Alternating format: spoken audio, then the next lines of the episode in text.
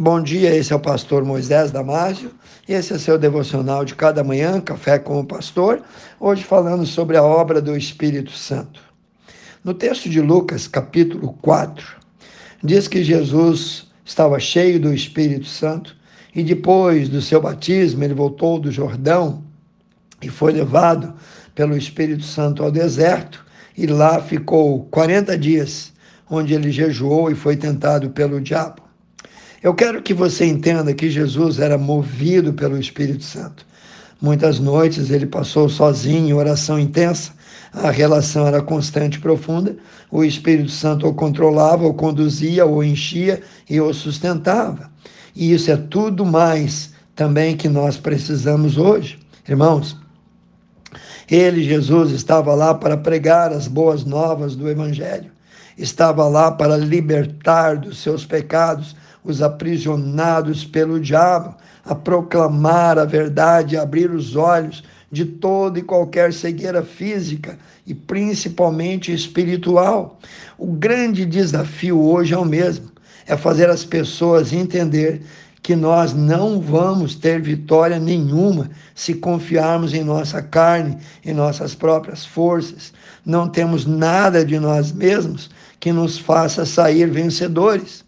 Eu conheci uma família que vivia um inferno particular, ou seja, estavam aflita maior parte do tempo, isso por causa de um filho rebelde, viciado em crack.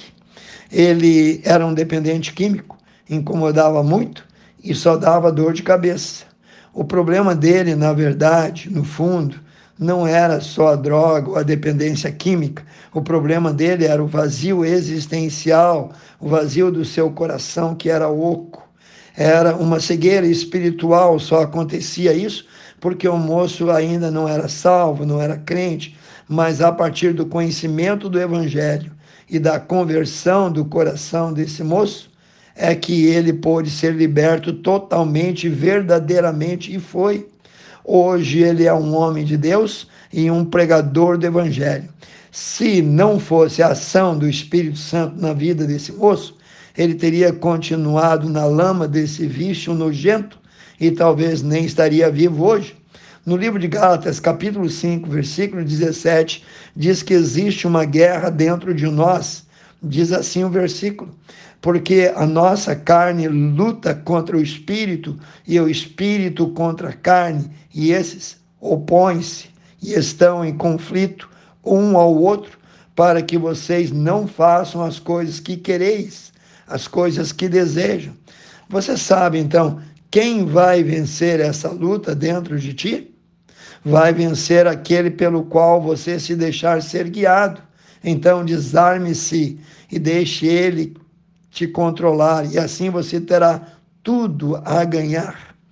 Quando você não vive em total dependência do Espírito Santo, você está abafando, está contendo a ação dele. Em 1 Tessalonicenses 5,19 diz: Não extingais, ou seja, não abafe, não neutralize o trabalho do Espírito Santo.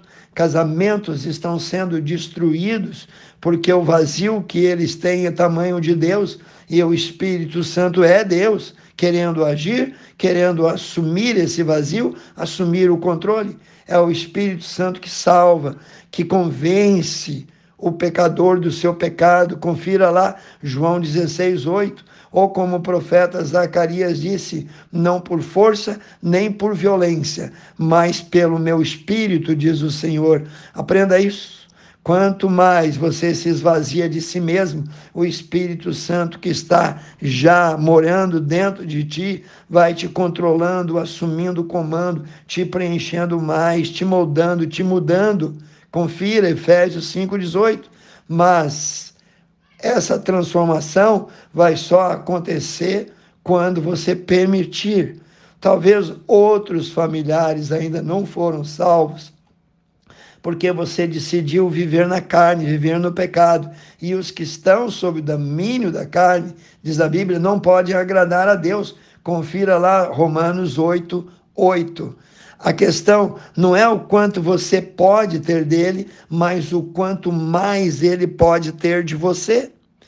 Fazendo isso, você terá muito mais gozo e discernimento, muito mais sabedoria para agir, muito mais certeza e alegria da salvação, muito mais propósito para ser usado por Deus. Faça isso antes que Jesus volte e então seja tarde demais para aqueles seus amigos que você negligenciou e que por vergonha você nunca pregou para eles ou para os seus familiares que nunca ouviram de você falar de Jesus.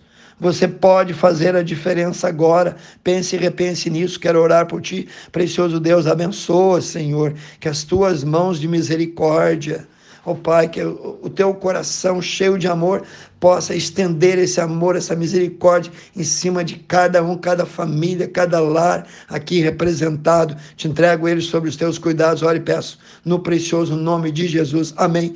Se você gostou, passe adiante, assim você estará evangelizando o mundo.